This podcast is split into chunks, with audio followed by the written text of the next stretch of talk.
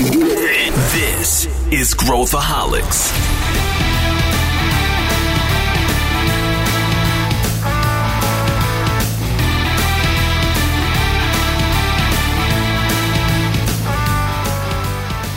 Olá pessoal, bem-vindos a mais uma edição do Growthaholics, o podcast da Ace. E hoje a gente vai falar de um assunto denso. O tema é: é possível medir a inovação? E é uma coisa que parece óbvia, mas a grande maioria das empresas não sabem como medir o que, que elas estão fazendo. E eu trouxe especialistas para a gente discutir isso a fundo.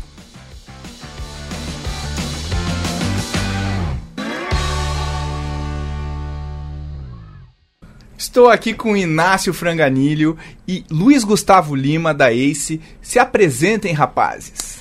Olá Pedro, muito bom estar aqui de novo. Eu sou o LG, Luiz Gustavo, partner da Ace, e hoje eu cuido de, do marketing da Ace e a gente tem tours. Esse é o meu tour no momento, certamente em breve farei coisas novas.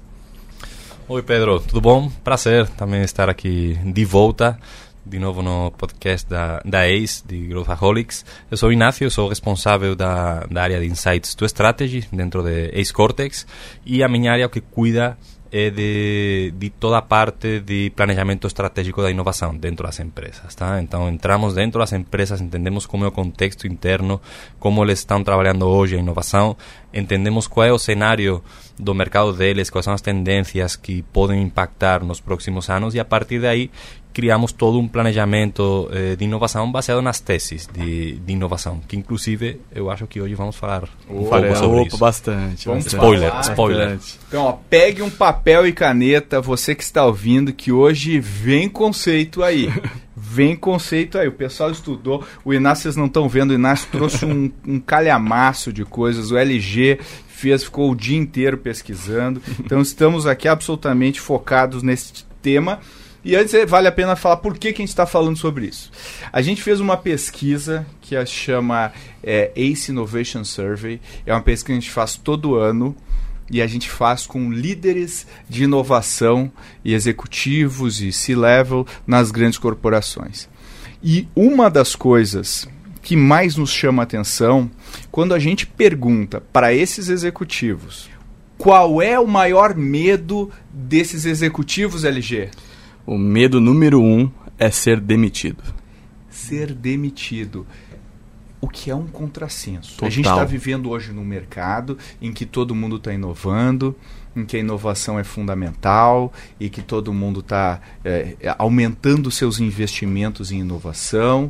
E aí, o cara que está tocando o projeto, a menina, o menino, o executivo, o executivo que está tocando o projeto, coloca o seu maior medo é perder o emprego. O que é um absurdo. É um contrassenso. É um contrassenso. E aí a gente, a gente resolveu fazer esse podcast para discutir. Peraí, por que, que essa pessoa está com esse medo? E a nossa conclusão, e isso está na pesquisa, a nossa conclusão é que essas pessoas provavelmente não estão conseguindo mostrar para a corporação que de fato estão trazendo o resultado que a corporação espera. Ou seja, de fato estão inovando. E acho que tem várias razões para isso acontecer. A gente pode falar desde o modismo que a gente sempre fala, né? Ah, eu tenho o meu, o meu toolkit aqui de inovação, vou fazer um programa com startups, vou esquadificar a empresa, vou ir para o Vale do Silício, vou...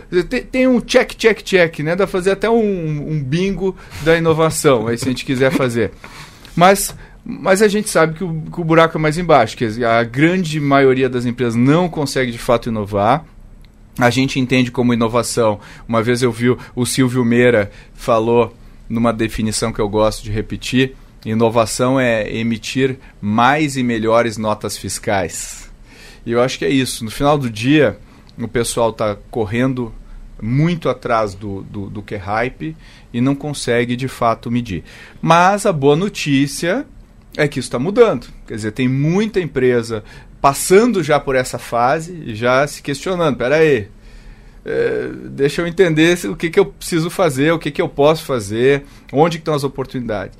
E eu vou abrir a discussão aqui para a gente falar sobre isso, é, é, se vocês quiserem, vamos começar um pouco explorando um pouco mais essa dor aí, porque todos vocês têm muita interação com esses gestores de inovação. O que, que vocês acham? que É isso mesmo? É, ele não está conseguindo medir, não está conseguindo provar, o executivo não.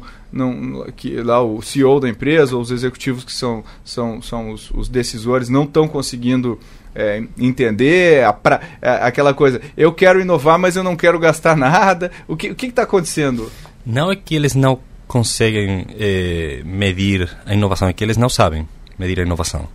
Porque eles, eh, muitas empresas eh, acompanham a inovação com métricas tradicionais de projetos onde, onde a incerteza é mínima, quase não existe. E quando falamos de inovação, há uma frase do, do nosso amigo Sully: o único certo é que vamos chegar. É, tá, então, Sully, Sully, Sullivan Santiago, Sullivan Santiago, o nosso sócio também da ACE da e um nosso guru espiritual. Exato. E, e, e, ele fala isso, que a única certeza quando falamos de inovação é que vamos chegar e vamos ter eh, um custo por trás disso. Eh, então, dentro do cenário de, de, incerteza, não podemos utilizar a mesma, eh, as mesmas métricas e a mesma contabilidade que com outro tipo de, de projetos. Isso que as empresas não sabem fazer. E pega, pegando essa, essa, esse medo aí do, do é, é, isso que você falou, né, do cara não não, não, não saber medir e, e o, o, como que hoje é medido? Porque o que a gente vê na, existe uma coisa clássica de mensuração de resultados, que é eu quero fazer um projeto, eu monto o famoso, famigerado business case, que que para mim não, não é uma ficção na maior parte das vezes, especialmente em cenários de grande incerteza. Se eu tenho uma mina de um, uma, uma mina de algum tipo de minério, tudo bem, mas se eu se eu criando um novo canal, alguma coisa assim, geralmente são fixa, é, é ficção. E aí o cara vai Uh, comprovar o ROI, vai mostrar o quanto que, quanto vai investir, quanto que vai gerar de retorno. Você acha que é por aí, LG? É, acho que essa questão de, do, do, do, medo número um, ser demitido, e a consequência dela é porque eles têm dificuldade de mostrar o resultado, e como o Inácio está trazendo, de, de não saber, acho que tem uma, uma questão que, que o indicador não mostra, que é o preparo desse profissional diante dessa nova pressão para fazer a inovação acontecer. Então, quero dizer com isso, o mundo corporativo tradicional está acostumado a medir. Né? Desde a área de planejamento estratégico até a área de operações, tem lá dashboard de indicadores, todo mundo tem KPIs, as pessoas são treinadas em fazer as coisas. Então, acho que essa, essa estrutura tradicional, ela funciona e ela está bem estabelecida. O ponto que eu acho que o Inácio tocou numa, numa, de uma maneira muito sensível é essa nova inovação, vamos dizer assim, a gente já explora um pouco mais, ela é diferente. Então, dar um exemplo aqui. Recentemente estava numa reunião com um presidente de empresa, explicando sobre esse Cortex, Cortex, nossa consultoria de inovação, e ele pegou no meu braço assim, no meio da reunião, e falou assim: Deixa eu te contar uma coisa. A inovação que a gente faz aqui é a inovação de produto. A gente é líder no mercado nesse produto aqui. Mas eu não sei, não tenho conhecimento, ninguém no meu time tem a competência para fazer essa nova inovação. Ele usou essa expressão, nova inovação.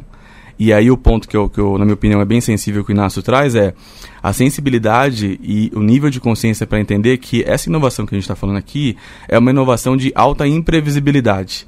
De não ter todas as informações que normalmente o executivo tem, todos os indicadores que normalmente o executivo tem para tomar uma decisão, seja de investimento, seja para matar um projeto ou para dar continuidade nesse projeto.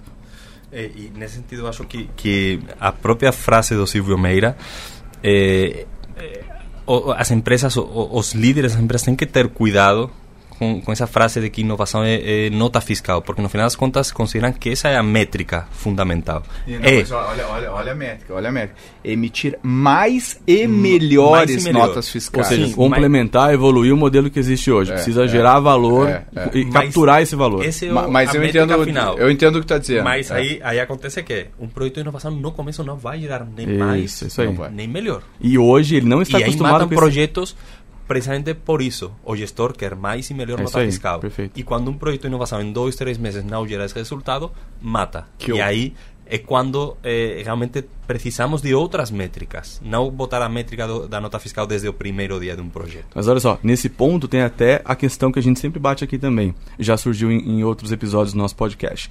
A gente está acostumado a fazer essa inovação e a gente é, realiza ela com, com grandes empresas, trabalhando o mindset, a cultura de inovação que passa pelo processo de errar, do fracasso. E qual é o modelo tradicional, mentalidade tradicional? Se eu erro, sou penalizado por esse erro. Se muitas vezes, dependendo do negócio, a pessoa ela é penalizada com a demissão, por isso que vem como medo número um a demissão, mas muitas vezes ela é tolerável, porém coloca aquela pessoa numa, num outro lugar. Sendo que aqui a gente se alimenta desse processo, não quer dizer que a gente gosta dele. Quanto mais previsível, para a gente melhor, óbvio. Mas a gente está trabalhando com, com um pressuposto que é: vou criar inovação para trazer um modelo de negócio diferente ou para criar um novo negócio que vai na linha do que o Pedro disse, que é mais e melhores notas. É. E eu, eu acho que aí, aí tem algumas coisas que eu acho que a gente pode explorar. Primeiro, uh, eu acho que vamos, vamos, vamos pegar eh, a, o nosso braço de investimentos, vamos pegar startups, que acho que é uma boa, um bom lugar de partida. Porque se a gente olhar as startups, elas são hipóteses de uh, empresas gigantes, certo? Uma uhum, startup é uma hipótese de uma empresa. Como que a gente comprova uma hipótese? A gente comprova uma, uma hipótese com experimentação. É o, o, método científico. Eu crio uma hipótese, eu, valido. Testo, eu valido essa hipótese. E eu posso experimentar isso desde falar, falar com o cliente, que é o que menos fidelidade tem dentro de uma escala, até ter um produto pronto na mão de um cliente, onde tem mais fidelidade, mais, mais é, a relevância, o, o, feedback que a gente vai receber. Tudo tem que começar de, do, do, ponto de partida que é o cliente. E aí, quando a gente vai acompanhar o nosso portfólio, a gente olha uma empresa, está iniciando, está faturando pouco, a gente vai acompanhar o resultado dessa empresa, a gente. Um, o faturamento geralmente é irrelevante, a empresa né, não está não tá naquele né, na, naquele framework de olhar ROI e tudo mais, e a gente quebra isso em métricas que fazem a gente olhar o progresso dessa empresa. E uma outra coisa que a gente faz, eu, eu, tô, eu tô pegando essa tangente porque eu quero falar de Innovation Accounting, né, que é um tema aqui. E o outro leque desse negócio, que tem a ver com o. Com, com, isso é tão marcante para mim que eu até coloquei como um dos princípios do meu livro, a estratégia da inovação radical. A Renata vai botar o link aí para você comprar o livro para você, para sua mãe, para sua irmã. E, e, que é o princípio do pense como investidor. Que, né, e como é que a gente pensa? A gente, a gente pega, a gente olha o portfólio e a gente sabe sabe que a maior parte do nosso portfólio não vai dar certo. Só que o upside possível de, de todos é muito alto e o que eu vou perder com cada projeto que, eu, que não der certo está controlado. Quer dizer, eu sei o quanto eu vou perder e eu sei, eu tenho uma ideia de quanto eu posso ganhar. E se apenas alguns derem certo, eles já pagam a conta do todo. E aí vamos começar com o primeiro capítulo aí dessa conversa. Como é que a gente poderia, nesse contexto, se eu sou um gestor de inovação, como é que eu posso fazer uma contabilidade da inovação, uma innovation accounting. O que, que vocês entendem por innovation accounting? Depois eu quero eu comento também. Tá, acho que primeira coisa é, para quem não está acostumado, né, mas o Innovation Accounting, ele está relacionado com a nossa discussão principal aqui, que é a baixa certeza, é a imprevisibilidade. Enquanto que o accounting tradicional, a contabilidade tradicional, ela traz a certeza. Então a gente, só para separar aqui, a gente está falando de incerteza, de inovação, do jeito que é, a gente pode acompanhar do racional de investidor que o Pedro trouxe, que o, que o Inácio já já vai complementar. Acho que quando você traz o Innovation Accounting para a mesa, você precisa trabalhar os seus principais stakeholders ali para que eles entendam a forma de acompanhar. Então, se, se vocês acharem que faz sentido, depois eu acho que vale a gente falar como funciona um board, um conselho de inovação, para dar conta de acompanhar o Innovation Accounting. Então, acho que a primeira coisa é ter ciência de que é, o que se acompanha é o progresso e não são os resultados diretos gerados e tampouco o ROI. Acho que sempre quando a gente fala de Innovation Accounting, a discussão sempre acaba indo para o ROI. É, para os ouvintes que talvez não saibam, mas eu dou aula na SPM, o Sullivan já deve ter dito aqui também, o Pedro também, o Arthur, e eu dou aula para pós-graduação, né? E recentemente eu fiz uma discussão importante na sala com, com executivos de grandes empresas do Brasil, de dois setores importantes, e aí eles não conseguiam se desvencilhar da análise de ROI. Para eles era muito difícil falar como que você está me dizendo que eu vou criar um pool de projetos de inovação, sendo que nenhum deles você vai me mostrar ROI no projeto. E qual que é o tradicional na contabilidade? Eu levo um projeto para o meu gestor, para o líder de inovação, para o planejamento. Ele vai analisar à luz daquela modelagem que já existe na empresa e ele vai mostrar na, no Excel ou enfim, uma, qualquer outra planilha que ele use, como que aquilo tem que dar retorno para a empresa em quanto tempo. Aqui, a medição é por progresso. Então, se a gente coloca a cabeça de investidor, eu deveria pensar como um grande funil, sendo que cada etapa deveria ser um, um gate, né, um stage gate, e cada momento específico do, da evolução da, da, de experimentação, de validação dessas, dessas hipóteses, que, que você disse, Pedro, recentemente, é, ele passa a acompanhar e dar visibilidade do progresso à luz de métricas específicas que tragam informações para aquele momento do funil. Peraí, peraí, então deixa. Peraí, vamos. Aí tem muita coisa muita. aí empacotada, vamos empacotar esse negócio. Então, o que está dizendo é o seguinte: a gente. É, quando eu estou acompanhando o projeto, supondo que eu, tô, eu estivesse acompanhando uma startup e é um marketplace, eu estou vendo quantos quantos é, é, pega a métrica central do marketplace, que é a, né, quantos casamentos aconteceram, quantos matches quantos matches aconteceram eu vou ver como que está o supply side, o demand side, eu vou ver como é que estão tá os meus canais de aquisição, se eu estou conseguindo adquirir, como é que está minha retenção, e eu vou usar isso aí, montar um conjunto de métricas que vai me dizer se eu estou progredindo ou não, mesmo Exato. que eu não esteja lucrando, mesmo que eu não tenha ROI, porque eu estou indo na direção de construção daquilo que está falando. O que tu está dizendo é, vamos pegar essa mesma visão e colocar no ambiente corporativo. Então, se eu estou criando um projeto de inovação XYZ, e para que, que esse projeto serve? Ah, esse projeto é um, é um novo canal. Por que, que ele existe? É, então, ah, então, se ele é um novo canal, a gente vai medir ele dessa forma, mas como progresso. Então, eu, e eu vou colocar pouco dinheiro no início, e, eu vou, e o que vai me dizer para colocar mais dinheiro é o progresso que esse cara está indo, como se fosse um funil Exato, mesmo. Um funil. E é. eu vou colocando dinheiro à medida que ele vai. Então, é, é, eu posso ter uma visão de portfólio para conseguir olhar esses projetos de inovação. Perfeito, perfeito. É isso aí, Inácio? exato. Então, aí de novo, voltando a aquele objetivo fundamental da, da inovação, que é gerar mais e melhor receita, para chegar a poder que eso mensuramos, ahí sí da para mensurar ROI, para llegar a ese punto precisamos entender todas las etapas anteriores y ahí vamos a existir esas otras métricas eh, ligadas a innovación. Entonces, cuando tenemos una idea, podemos mensurar o ROI, no, no tenemos como, eh, no tenemos dados, mas podemos mensurar si esa idea, si esa hipótesis es validada o invalidada e se vale a pena dedicar mais recursos a explorar essa, e, essa e hipótese. E o tamanho potencial desse negócio. Exato. É, quanto ele pode chegar. Qual, é, qual é o tamanho do mercado, qual é o potencial desse, desse, dessa ideia caso der certo. A partir daí vamos eh, passando por, pelas diferentes etapas do funil, fazemos um, um VPP, prototipamos, validamos, aí vamos à etapa de crescimento, etc. Para cada uma dessas etapas precisamos eh, acompanhar e medir umas determinadas métricas. E sim, no final desse funil vamos chegar a um projeto que dá para acompanhar o ROI. Mas até chegar a esse ponto, temos outras métricas por trás. Legal, mas aí a gente tem que combinar com os russos. Porque, porque não adianta o cara. Isso aí, isso aí. O cara, que a frustração do cara de inovação é essa. Ele, ele sabe ele isso. Sabe, a maior parte dos caras é, sabem isso. É. Mas o problema é que a alta direção da empresa está é, é tá esperando ele apresentar o projeto do jeito que tá normalmente se, né? se, apresenta, se apresenta projeto. E aí, uh, o, o, que, o que acaba acontecendo uh, com essas áreas de inovação, é, o cara pergunta, qual é o meu budget? Quanto dinheiro eu tenho para gastar? e aí o, a diretora fala, não, não, não tem, tem, budget. Não tem é budget. infinito. Quer uhum. dizer, se você te trouxer coisa legal aqui, a gente vai fazer. Você, você você pode trazer o que você quiser aí, a gente vai fazer. O problema é que quando ele traz alguma coisa, é, é, nesse, nesses estágios iniciais é tudo muito tosco, é tudo muito é, né?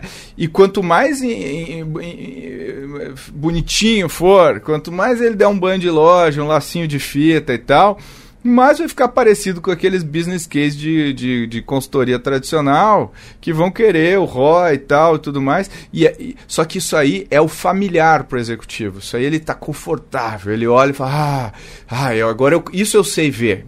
Isso eu sei analisar. E quando ele está mostrando um negócio, ó, o tamanho do negócio pode ser isso, aqui assim, a gente vai tocar fora da empresa isso aqui, eu vou precisar de 300 mil aqui, vou comprar um, vai ser tudo SaaS, eu vou comprar no cartão corporativo. Quer dizer, o cara não entende direito esse bicho, e a tendência é ele não dar bola, porque é pequeno, e é assim, o cara, é- é- eu sempre falo, né, se, o C-Level toca problema de bilhão, e o cara chega com problema, com oportunidade de milhar.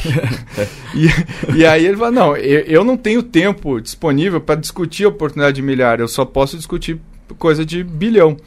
Só que ela vai virar bilhão. E, Ela ainda- e- e ela, ela é uma potencial oportunidade de bilhão. E acho que essa dificuldade é não cair no conto de prometer. Senão o cara vai lá e fala assim, pô, eu só consigo aprovar o projeto se eu fizer uma história da carochinha É. o É, cara aprovar. Isso é a morte. E a história da carochinha, o problema dela é que o cara vai ser cobrado pelo Exatamente, resultado da carochinha. exatamente. Então se no ano 1 um, só- desculpa retorno te- é tal, Desculpa te interromper, Pedro, mas aí vem o que você falou. Por isso que ele não consegue comprovar. não consegue. E aí no ano 1 um, ele diz que o retorno vai ser tal, e aí chegou no ano 1, um, não foi, mata. Acabou. Então a- aí vem outra coisa. É, como hoje o filtro dentro das empresas para aprovar ou não aprovar um projeto é o ROI. Se você não mostra. Então, as empresas também precisam outro filtro para projetos de inovação. E, e aí onde entram as famosas teses de inovação. Esse Legal. deve ser o filtro e Legal. não o ROI. Legal. Tá? Eu, eu- não, eu acho que isso aí isso é super legal, Inácio, porque eh, quando a gente vai nesse, na- na- nas corporações, inovação é tudo, né? Inovação é muito legal. Todo mundo adora inovação. Tu mostra um, um robozinho que faz É, alguma coisa, todo se- mundo se para tudo, todo mundo quer ver e tal. O problema é que inovação é dizer não, não é dizer sim. A inovação está ligada com a gente saber priorizar as coisas. E aí entra o que você falou, né, Inácio, das teses. Né, no meu livro, novamente, né, não deixem é, De conferir, de, comprar. de comprar, né? É, filho pequeno, tenho filho pequeno, vão me ajudar aí, gente. Mas é bom, o livro é muito bom. É, então, a, a gente fala muito das teses. O que, e o que, que é o framework das teses? É você dizer qual que é a tua visão de futuro que você acredita, né, Inácio? Eu acho que é, acho que é isso que, que, que a gente prega muito, dizer não para muita coisa.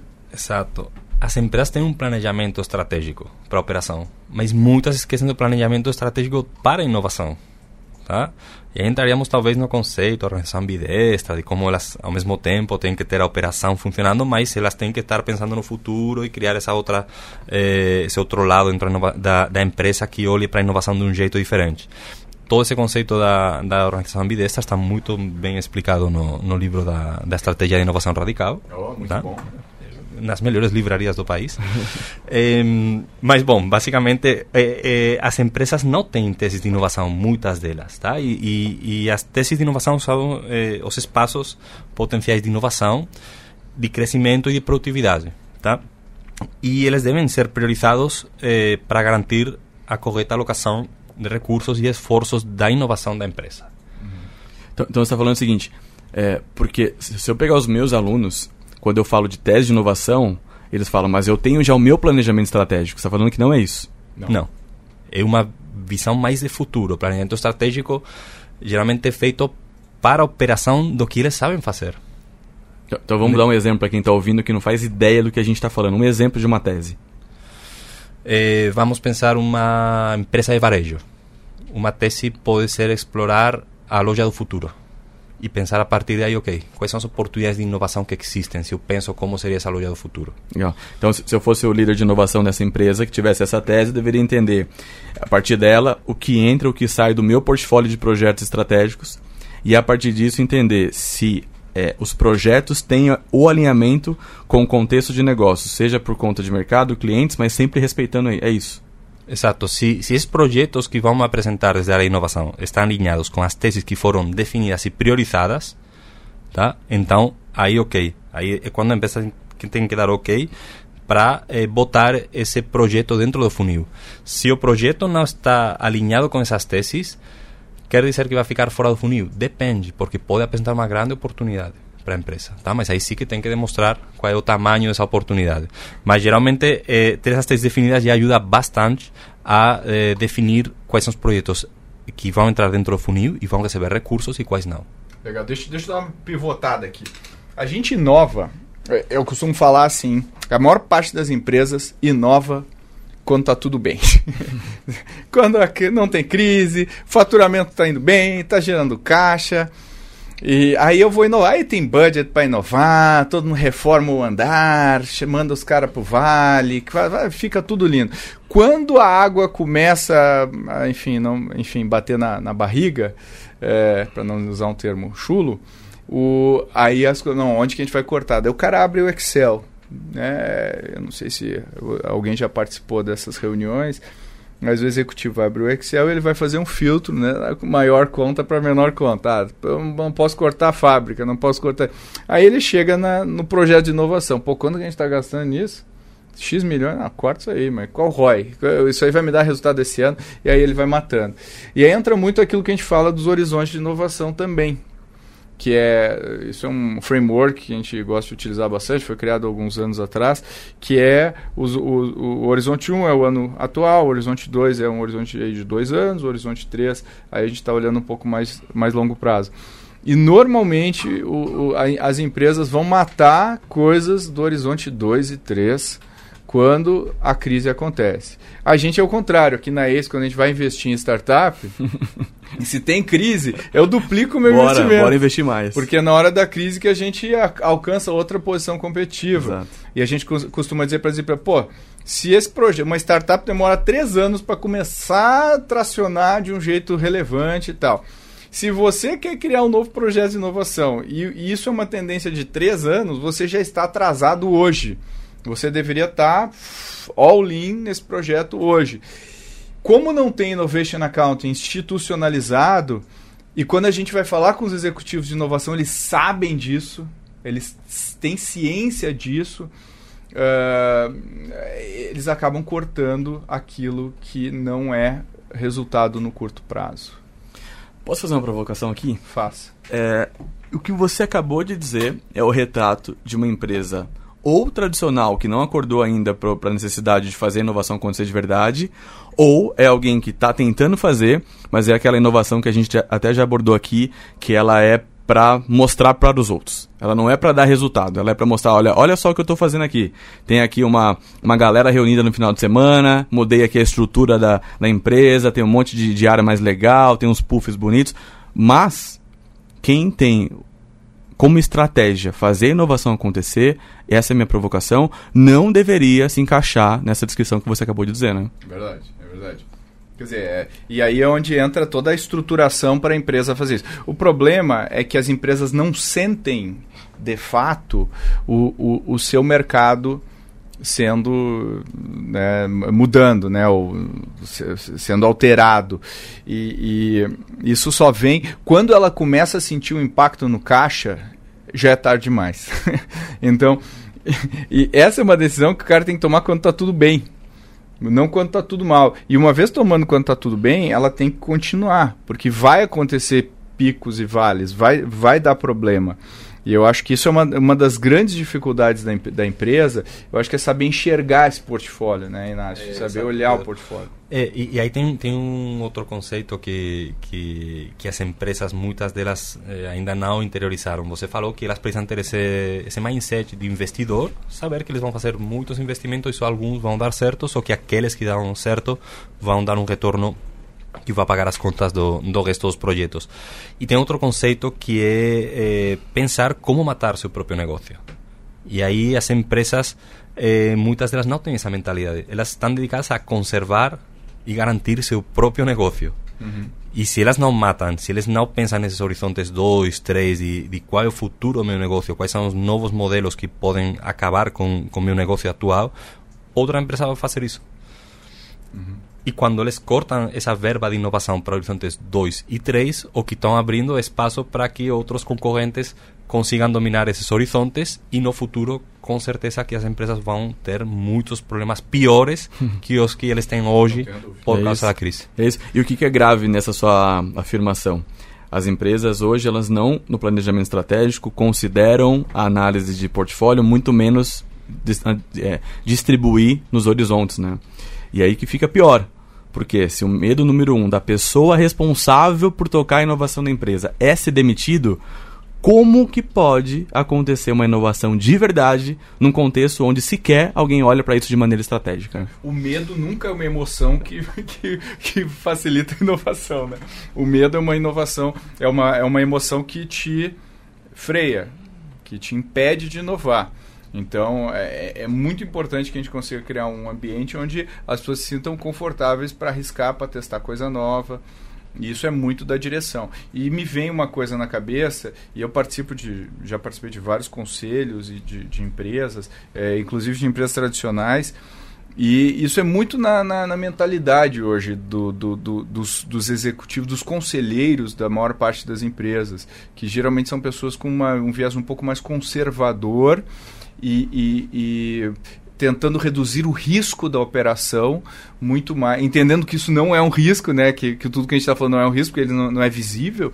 Ele é um risco invisível, não é um risco visível. E, e, e aí a, a, tendência é minimizar o que vem por aí e acabar uh, não conseguindo uh, patrocinar esse projeto. Então vem lá de cima até embaixo. A gente consegue nitidamente perceber quando a empresa está realmente fazendo uma guinada, porque ela começa a tomar algumas decisões que ela não tomaria antes e, e, e, ela começa a olhar as métricas que, que, que ela não costuma, costuma olhar. E aí o que eu vejo é o oposto também. Numa empresa que decide ir para o lado da inovação, mas ela não conseguiu organizar o seu portfólio ou estruturar a sua metodologia e aí ela não gasta também do jeito correto, né? Ela não, não, não mata projeto quando tem que matar e não investe mais em projeto quando tem que investir. Vocês também concordam? Perfeito. E, e, me veio na minha cabeça uma coisa muito clara agora, que é o seguinte. É, eu ouvi de, de, de duas executivas de empresas diferentes recentemente o seguinte. Falou, olha, a minha empresa é, teve o board que foi lá pro Vale do Silício. Eles fizeram a famosa excursão, safari. Né? safari no Vale do Silício. O que eu acho legal do ponto de vista de conhecimento, é, de saber legal. como é, despertar, é. acho bem interessante. Mas o ponto é, quando volta, o que de fato eu faço de prático, né? Mas aí o ponto que elas trouxeram é o seguinte: no caso de squads, né? Trabalhar com times multidisciplinares e tal. Falou, olha, é, a minha empresa já tem. Inclusive já saiu na imprensa que a gente está fazendo super transformação digital, squads e tal. Mas posso te falar a real? O squads lá é juntar um monte de gente numa mesa e trabalhar um do lado do outro. É isso aí. Onde que está, de fato, a inovação com a metodologia, com o jeito, trabalhando no desafio de colocar a experimentação para rodar, validar e gerar, de fato, algo dali, né? É, é o teatro da, da inovação. E tem uma métrica que realmente eh, mata a inovação e que, que poucas vezes é conversada, que é a métrica do bônus do Isso. final do ano. Incentivos, né? alinhamento de incentivos. Alinhamento de então, incentivos, eh, essas pessoas que têm o poder de cortar os projetos, o bônus delas não está ligado à inovação, está ligado aos resultados desse ano. Hum. Então, eles vão cortar o que não vai ajudar eles a conseguir o bônus. E, e um conceito que já foi falado aqui de organização ambidestra é quando as empresas criam esse, eh, essa organização ambidestra a inovação tem que estar ligada ao bônus. Então, quando Ah, você pra- fala organização ambidestra, eu tenho meu core business aqui, e aí eu vou criar um novo modelo de negócio, uma nova forma de operar. Uma estrutura eu não, paralela. Eu não posso colocar isso dentro de casa, porque eu não vou conseguir operar, então eu crio uma estrutura fora, até fisicamente, muitas vezes fora, com, com, e aí eu vou comprar coisas do jeito que eu quero, eu vou vender do jeito que eu quero, e eu vou operar do- de outra forma, porque eu preciso correr. Um- criar uma estrutura paralela onde aí o bônus dessas pessoas está atrelado a métricas de inovação e não a métricas da operação do dia a dia. E, é, isso é bem interessante porque, do ponto de vista de organização ambidestra, né, onde a gente divide, é, tem um ator aqui é, do mundo corporativo que ele é primordial, que é o RH. Então, hoje, o RH, é, nesse, nesse contexto, ele deixa de ter somente aquele papel quase que de, de back-office, mas não é exatamente isso, não me leva a mal, mas que faz a, acontecer recrutamento e seleção, cuida dos benefícios, cuida da cultura, ótimo, mas a gente está trazendo então um elemento que é, se eu coloco essa estrutura toda apartada, eu também preciso repensar o meu programa de cargos e salários de bonificação, né? É, assim, me mostre a estrutura de incentivos e eu te digo qual o comportamento das pessoas. É aquela velha máxima que os incentivos determinam como as pessoas vão uh, uh, operar. Então, se é uma empresa mais política, o meu incentivo é fazer conchavos e, e e tentar cair nas graças de quem pode me ajudar e, e, tudo mais. Se é uma empresa mais orientada a número, eu tenho que provar que o meu, meu projeto vai dar certo. Uma vez eu estava vendo uma entrevista do Jack Welch e ele estava falando: se eu somar todos os ROIs dos meus projetos, dos business cases que são apresentados todo ano, meu faturamento ia ser um trilhão e meio de dólares. Porque todo mundo vai dar um retorno gigante. Então é, é óbvio que é ficção. E ele fala assim: fala, cara, ele, o, esses business cases são ficção. E, e, e, a gente entra numa falácia de acreditar na ficção, de comprar ficção. Então, acho que esse, esse, é, um ponto, esse é um ponto importante. E só para gente, só a gente pegar mais um, mais um ponto aqui da, da, que, eu acho, que eu acho bem interessante a gente abordar, que é uma, uma solução que a gente come, começou a fazer e tem se mostrado muito efetiva, que é criar um conselho de inovação dentro da empresa. Vocês né? querem comentar um pouco sobre isso? Vocês participam também de conselhos de inovação, né? Exato. É, o conselho é um bom lugar, por exemplo, para é, para falar de, da gestão do portfólio, de, de, entender como está o portfólio da empresa e de, e, e de discutir quais projetos é, devem receber mais recursos e quais devem ser terminados, encerrados, tá? O conselho que tem é, é papel fundamental de proteger a inovação. Tá? Tem que ser o guardião de, de toda essa estrutura da, da inovação e garantir que o portfólio, que os projetos do portfólio de inovação estão sendo acompanhados pelas métricas certas. Tá? Então, esse é o espaço onde estão todas as pessoas envolvidas eh, diretamente com, com os projetos de inovação, onde de forma periódica são apresentados os resultados desses projetos, baseados nas métricas. Cada projeto tem métricas diferentes, em função da etapa do funil, em função do horizonte, etc. Tá? E esse conselho que vai decidir eh, isso, os próximos passos e os investimentos. É isso. Acho que vale fazer uma, não uma provocação, mas uma constatação aqui, Nas, que é o seguinte: para esse board funcionar, ele não tem que ter é, o ritual ou, a, ou o jeito de conduzir as reuniões que os executivos estão acostumados, né?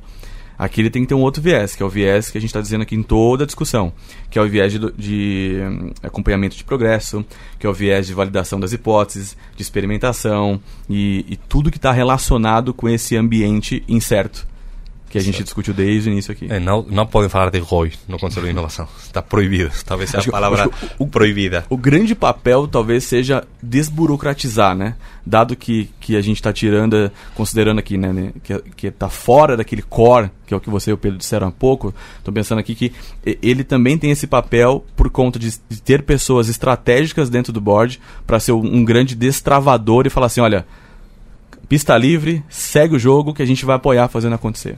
Eu, eu acho que é, é, fazer um recorte, fazer um recorte de tudo que é inovação, porque hoje quando a gente fala com, se você pega um CEO de uma grande corporação e você faz uma pergunta muito simples para ele, qual o seu, como é que está o seu portfólio de inovação hoje? Eu digo de carteirinha que a grande maioria não consegue responder essa pergunta o que é temerário. Se a gente estiver fazendo um processo XYZ de, de, de realmente buscar inovar, porra, eu deveria ter um olhar sobre o meu sobre o meu portfólio de uma maneira extremamente pragmática, como se eu fosse um fundo de investimento, estivesse analisando o meu portfólio e sabendo quanto dinheiro vou colocar, quanto dinheiro eu coloco a mais, quanto dinheiro eu complemento. E acho que esse tipo de pensamento a gente vai ver se tornando cada vez mais comum no mercado, nas empresas de ponta, quando a gente fala de inovação. E, e aí, só para a gente pegar um, um, um, uma curva à direita, a gente está falando de grande empresa aqui, né? Mas vamos, vamos pegar. Esses dias um, veio um, rapaz num evento e eu estava falando de, desse tópico e ele veio falar assim: eu tenho uma empresa e a gente está criando agora uma área de inovação dentro da empresa e tal. Daí estamos botando duas pessoas, vamos criar um squad, babá, deu tá. Quantas pessoas tem na tua empresa? Aí ele falou, 20. Aí eu falei, deixa eu te dizer uma coisa. A tua empresa é a tua área de inovação. Você, por natureza do seu negócio, tem que ser a área de inovação da. O CEO é o, é o líder de inovação da empresa. Porque uma empresa pequena, especialmente uma startup, mas uma empresa em geral, ela está perseguindo uma coisa nova, ou um ângulo novo, ou ela ela ela tá ocupando. Então ela não pode fazer o tradicional. Ela pode, o cara pode fazer o que ele quiser. Mas se eu quiser inovar de fato, eu tenho que criar. Uh, a empresa tem que ser isso. E aí é um, é um, é um desafio né, de, de gestão, onde todo mundo está olhando as métricas de progresso, como que a gente está ganhando mercado, que é basicamente a gestão de uma startup. O que uma startup faz hoje é, é, é se tornar uma grande área de inovação e, e ser gerenciada exatamente desse, com essa, dessa forma que a gente falou, né? Ou pelo menos muito mais próximo de olhar progresso, entender o que, que eu preciso fazer para chegar no meu próximo desafio. Quando, em quanto tempo eu chego no meu próximo desafio? Então, quando o cara recebe dinheiro, por exemplo, do investidor, e eu gosto até de falar para os CEOs, às vezes, de grande empresa, ah, você agora é um VC, você é um investidor de, de inovação. Quando a gente olha lá o, o, o, o, o, progresso, você pode falar assim, ah, não, ó, eu vou colocar aqui um milhão e esse dinheiro vai durar um ano e você em um ano você tem que estar tá nesse estágio aqui de vendas ou de tração ou de qualquer outra coisa. E aí, se o cara não chegar, a gente tem que também criar os incentivos e as para que o projeto possa morrer né, para não achar que a empresa vai virar a mãezona também do, do, do, do empreendedor, né, do intraempreendedor do nesse intra. caso. Né? Por, por isso que para mim eu gosto sempre de levantar a bandeira de que o RH tem que ser protagonista da inovação. Total. Porque a inovação não tem que ficar a cargo só de uma área, de uma pessoa. Ela tem que permear a cultura. Antes de, antes de pensar em transformação digital, pense em transformação cultural. É o RH tem que ser um gerador de negócios à medida que a gente entende que gente tem que estar no centro. E mais ainda, o CEO é o grande é, inovador da empresa. Ele tem, ele tem que segurar a batuta da inovação dentro do negócio. Agora vamos fazer o wrap-up aqui. Agora a pergunta aqui que fica fazendo a nossa wrap-up, a gente falou um monte de coisa. Falou desde métricas que a gente pode usar para medir inovação, falamos de teses de inovação, falamos de conselho de inovação, falamos de, do medo que os, os nossos amigos que estão trabalhando com inovação têm de, de, de não conseguirem avançar, e falamos que muita, a causa disso muitas vezes é a própria configuração dos demais executivos no sentido de, de não saber olhar, não saber enxergar uh, esse recorte. E, e fica a pergunta aí para vocês, eu falo, faço para você primeiro, LG. E aí, é possível medir inovação, LG? É possível medir? É possível, desde que você meça da forma correta e saiba distinguir a forma que você mede o que é previsível e o que é imprevisível. Inácio, é possível? Não é só possível, sino que é obrigatório medir inovação. As empresas devem medir da forma certa, como o LG falou, e, se eles querem sobreviver no mercado, aquelas que consigam medir, acompanhar, ter um bom portfólio de, de projetos, no futuro conseguirão sobreviver. Aquelas que não vão ter dificuldades. Uhum. Eu acredito que uh, eh, para a gente conseguir sair da nossa miopia do dia a dia de achar que o nosso negócio é, nunca vai morrer ou que o nosso modelo de negócio está super protegido. Eu preciso criar esse recorte da inovação e eu tenho que conseguir responder a pergunta como é que eu estou indo. Será que eu estou indo bem ou não estou indo bem? Será que eu estou indo rápido ou não estou indo rápido? E a única maneira de fazer isso é medindo a inovação. Então, eu acho que é fundamental também e, e espero que mais empresas comecem a medir a sua, a sua inovação e eu torço para que todas façam isso, porque quanto mais a gente fizer isso, mais inovador a gente vai estar, tá, a gente vai ter aqui, uh, mais, mais inovador vai ser o nosso país. Deixa eu encerrar agradecendo todo mundo. Obrigado por ouvirem mais essa edição do Growthaholics. Queria pedir para vocês assinarem o nosso podcast na plataforma preferida de vocês, para vocês curtirem, para vocês uh, compartilharem com seus amigos, amigas e conhecidos. E não deixem de comentar também nas redes, na, no Instagram, no LinkedIn, uh, no Facebook da ACE. A gente vai ter o maior prazer em responder interagir com vocês e ouvir as sugestões aí que vocês têm para os próximos assuntos que vocês querem ver aqui no Growthaholics. Valeu e até a próxima. Obrigado, Inácio e LG, pela participação. Muito obrigado, Pedro. Obrigado, Pedro. Até a próxima. Valeu.